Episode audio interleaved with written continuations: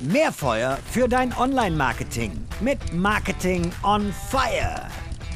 Mit Verena Stübmann habe ich einen wunderbaren Podcast zum Thema Vermarktung von Veranstaltungen aufgenommen. Und wenn ich Verena schon mal hier am Mikrofon habe, möchte ich sie noch direkt mit weiteren Fragen löchern. Falls du also die lange Folge mit Verena noch nicht gehört hast und Veranstaltungen dein Marketing-Mix aufnehmen möchtest, unbedingt eine Folge zurückscrollen in der Podcast-Playlist. Falls Veranstaltungen für dich gar nicht so spannend sind, kommen jetzt aber sicherlich spannende Inhalte für dich. So, fünf kurze Fragen und fünf spannende Antworten. Das ist der Plan, den ich jetzt habe. Verena, bist du ready?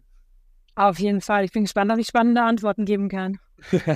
Eine Frage, die ich immer sehr gerne stelle, ist, welches Businessbuch, Marketing, Sales, Vertrieb, wie auch immer, sollte ich unbedingt gelesen haben? Ja, wir haben kürzlich, äh, kam die Empfehlung von Sven, äh, Co-Geschäftsführer hier bei der K5, äh, was er fürs ganze Team gleich bestellt hat und jedem ans Herz gelegt, und zwar ist das Buch Smart Brevity, The Power of Saying More with Less. Und äh, ich muss sagen, also ich habe ich muss gestehen, ich habe es nicht ganz durchgelesen. Heutzutage kann man ja auch äh, sich relativ gut Buch informieren, auch wenn man nicht alles bis auf die letzte Seite gelesen hat. Aber das äh, Tolle ist wirklich genau, wie es es sagt, also ähm, mit mehr sagen, mit weniger Worten. Und äh, das ist etwas äh, in dieser Aufmerksamkeitsökonomie, die wir heute haben. Leute sind sowieso nur noch irgendwie Millisekunden. Äh, ist das, glaube ich, auch aus, aus der Marketing-Sicht einfach nochmal ganz interessant zu sagen, ähm, wie muss ich Texte, ähm, Inhalte aufbereiten, damit sie ähm, schnell wahrgenommen werden und trotzdem der maximale Mehrwert entsteht. Und da sind ein paar echt tolle Gedanken drin. Also auch äh, wie viel, aus wie vielen Worten sollte so ein Cliffhanger oder sowas bestehen und so weiter. Also das, das kann ich absolut empfehlen, weil das lässt einen immer wieder mal drüber nachdenken. Äh, okay, äh, den Roman kürze ich vielleicht doch eben nochmal ab. Sehr schön. Kannte ich noch nicht, direkt mal mit aufgeschrieben. Das freut mich. Welche Fehlentscheidung hast du im Rahmen der K5 gemacht? Was hast du daraus gelernt? Also grundsätzlich, ich möchte ja mal sagen, ich finde ja, also jede Entscheidung, die man trifft, ist mal grundsätzlich gut, denn auch wenn sie sich dann als etwas äh, äh erweisen, das vielleicht nicht so gut war, hat man extrem viel daraus gelernt und weiß, wie man es anders machen kann. Äh, äh, meine Kollegin äh, sagt immer, gut gemeint ist nicht immer gleich gut gemacht. Und das ist, ähm, finde ich, ein ganz, ganz schön passend. Ich nehme vielleicht ein Beispiel auf, was tatsächlich jetzt äh, bei der letzten K5 war, ähm, wo ich jetzt sage, ja, das war eine Fehlentscheidung. Und zwar haben wir unsere Female in Retail Area gehabt, die außerhalb der Expo-Halle war. Es gab natürlich einen Grund, warum wir das so gedacht haben. Äh, wir wollten eine, eine Ecke, ah, Ecke ist schon wieder so negativ, wir wollten eine, eine Fläche schaffen, ähm, wo man eben äh, sich außerhalb des Trubels äh, treffen können, wo sich Frauen untereinander vernetzen können. Wir hatten da so Ideen äh, von Art kleinen Roundtables und irgendwie hat da sich eine Dynamik entwickelt, ähm, dass plötzlich auf diesen Roundtables, die geplant waren, äh, schon doch wieder wie kleine Vorträge wurden wir kurz vorher dann gemerkt haben, okay, puh, das könnte mit Akustik schwierig werden, wir im letzten äh, Notfallding noch Silent Listening äh, besorgt haben. Dann hatte sich noch ergeben, dass eine, äh, die ich im Podcast auch schon hatte, ähm, äh, von Jack's Beauty Line, gesagt hat, Mensch, Verena, wir könnten da so eine ähm, von uns aus dem Make-up äh, jemanden bringen. Vielleicht ist das cool für die Speakerinnen, die auf die Bühne gehen können, die sich nochmal kurz auffrischen und Verrückterweise hat sich das erwiesen als fall, komplett falsches Bild, was wir vermittelt haben. Zum einen, wir haben Frauen in eine Ecke gestellt, aus, aus der Sicht von vielen. Silent Listening auch noch gemacht, das heißt also äh, offensichtlich ihre Stimme unterdrückt und haben noch eine Beauty-Ecke dazu gestellt. Und das hat irgendwie alle Klischees bedient, wo wir überhaupt nicht darüber nachgedacht haben vorher, dass das überhaupt, äh, weil es eben in unserer Planung in einem ganz anderen Ablauf war weil das, wie gesagt, das äh, mit der Beauty-Ecke oder mit diesem Schminkecke, das kam zwei Tage vor der Konferenz, kam diese Idee und ich gesagt, ja, wir haben da noch eine, wir haben da noch ein Plätzchen frei, ist ja super, ne? Äh, die, ihr seid in Berlin, wir sind in Berlin, kommt vorbei. Aber wie man sieht, und das ist wieder sagen, das Learning daraus, man trifft manchmal Entscheidungen, die eben, wo man nicht das ganze Ende durchdenkt. Und mhm. ähm, die dann dazu führen, dass es eher negativ aufgenommen wurde, was natürlich von uns, wie gesagt, nochmal, wir sind schon ein Female-Only fast äh, Team, also bei uns die Männer absolut in der Unter Unterzahl, wo natürlich keiner hat sich gedacht, äh, okay, wir machen wollen jetzt solche Klischees hier bedienen, sondern das war nur diesem besten Willen, aber es kam in der Außenwirkung von dem, was die Leute nur gesehen haben und waren komplett falsch an. Ähm, und das sind so Fehlentscheidungen, die man dann trifft, ähm, wo man danach weiß, sagt, okay, ich muss vielleicht das eine oder andere Mal wirklich nochmal genauer äh, Dinge durchdenken.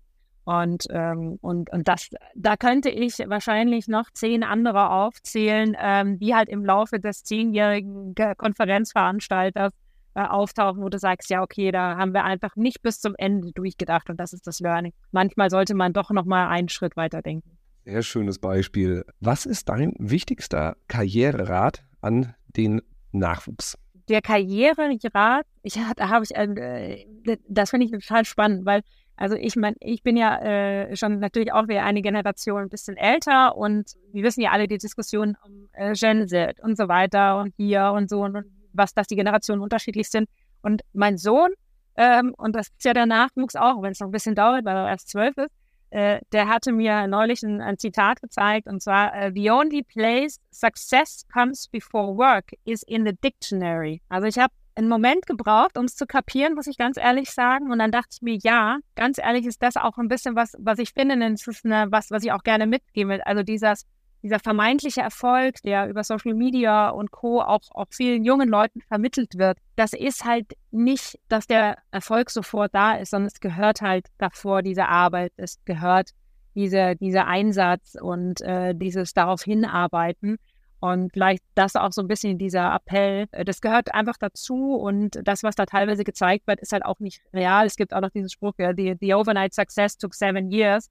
Das, was man nach außen äh, manchmal sieht, ist halt gar nicht das, was dahinter steckt. Deswegen dieses Dranbleiben, einfach weitermachen und äh, auch jetzt in der Frauen-, Männer-, Divers-Debatte, jeder für sich sollte entscheiden, wo er hin möchte und sollte einfach dran arbeiten und dann ist jeder Weg möglich. Das ist so. Vierte Frage.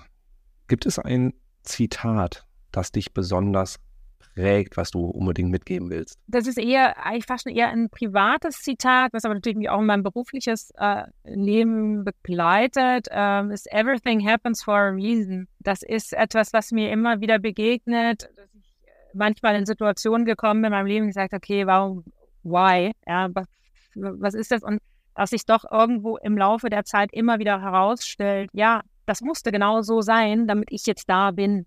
Ja, oder dass ich diese Entscheidung getroffen habe. Und das muss ich sagen, begleitet mich jetzt schon viele, viele Jahre und hilft mir dann auch in Momenten, äh, weiß ich nicht, beruflich, wenn äh, Corona kommt und dir plötzlich äh, dein Umsatz wegbricht, äh, genauso wie privat, wenn irgendwo mal äh, irgendwie äh, Streit mit dem Ehepartner oder sonst was, du sagst, ja, okay, aber was, irgendwann kommt immer diese Rückblende, wo du sagst, ah, okay, hätten wir da nicht, wäre das und das nicht passiert. Und so bleibe ich persönlich immer in so einem äh, sehr positiven Mindset. Das gefällt mir sehr gut. Und letzte Frage, da bin ich besonders gespannt bei dir, weil du hast mit so vielen Menschen ja durch die Konferenz zu tun und sehr vielen spannenden Charakteren. So, jetzt pick mal eine Person raus. Wer ist in dem ganzen K5-Umfeld, Marketing-Umfeld, äh, wo du dich bewegst? Nenn mal eine Person, wo du sagst, da lohnt es sich genauer hinzuschauen. Bitte folgt dieser Person. Oh, das finde ich tatsächlich total schwierig, weil ich ja, äh, äh, hatten wir ja auch im Vorgespräch schon gesagt, ich bin gar nicht ja so der Marketing-Experte. Aber ich dachte mir, ich gehe vielleicht eins übergeordnet. Also eine Person, von die ich immer wieder, äh, ich habe es schon mal, ich habe es in, in unserem Podcast auch erwähnt, die ich wirklich faszinierend finde, ist Philipp Essermeier. Ich finde, das, was er aufgebaut hat, äh, wie er die Dinge angeleitet hat, jetzt kann man sagen, ja, der hat ein gigantisches Team mittlerweile dahinter, aber er hat ja auch mal klar angefangen. Und ich muss sagen, das Gespür, was er für die Themen hatte, in welche Richtung muss ich weitergehen, wie präsentiere ich mich, wie, wie baue ich die Marke der OMR auf, ähm, muss ich sagen, da hat, finde ich, verdient einfach Respekt und äh, kann man schon mal hingucken und wir gucken auch mal äh, mit großen Augen und sagen, Mensch, das, das, das machen die einfach gut. Die machen es einfach gut. Ja, sehr schön. Kann ich so nur unterstreichen. Also äh, ja, fa faszinierend, auch kontrovers diskutiert, wie jetzt die OMR sich entwickelt. Kann jeder seine Meinung zu haben, aber in erster Linie ist es beeindruckend auch. Ja, genau. Einfach aus der Marketing-Sicht, ne? Das ist ja äh, dieses sagen, wie, wie diese Marke sich, äh, wie die aufgebaut äh, ist über die letzten zehn Jahre. Das ist einfach, das ist einfach gigantisch. Das ist einfach enorm. Sehr schön. Fünf Fragen, fünf spannende Antworten. Liebe Verena, danke für den Input. Vielen Dank. Bin gespannt, ob es jemandem was bringt. Ganz bestimmt. So, liebe Hörerinnen, liebe Hörer, viel Spaß mit den Tipps und Podcast abonnieren und bewerten nicht vergessen und wir hören uns dann in Kürze wieder. Ciao, ciao.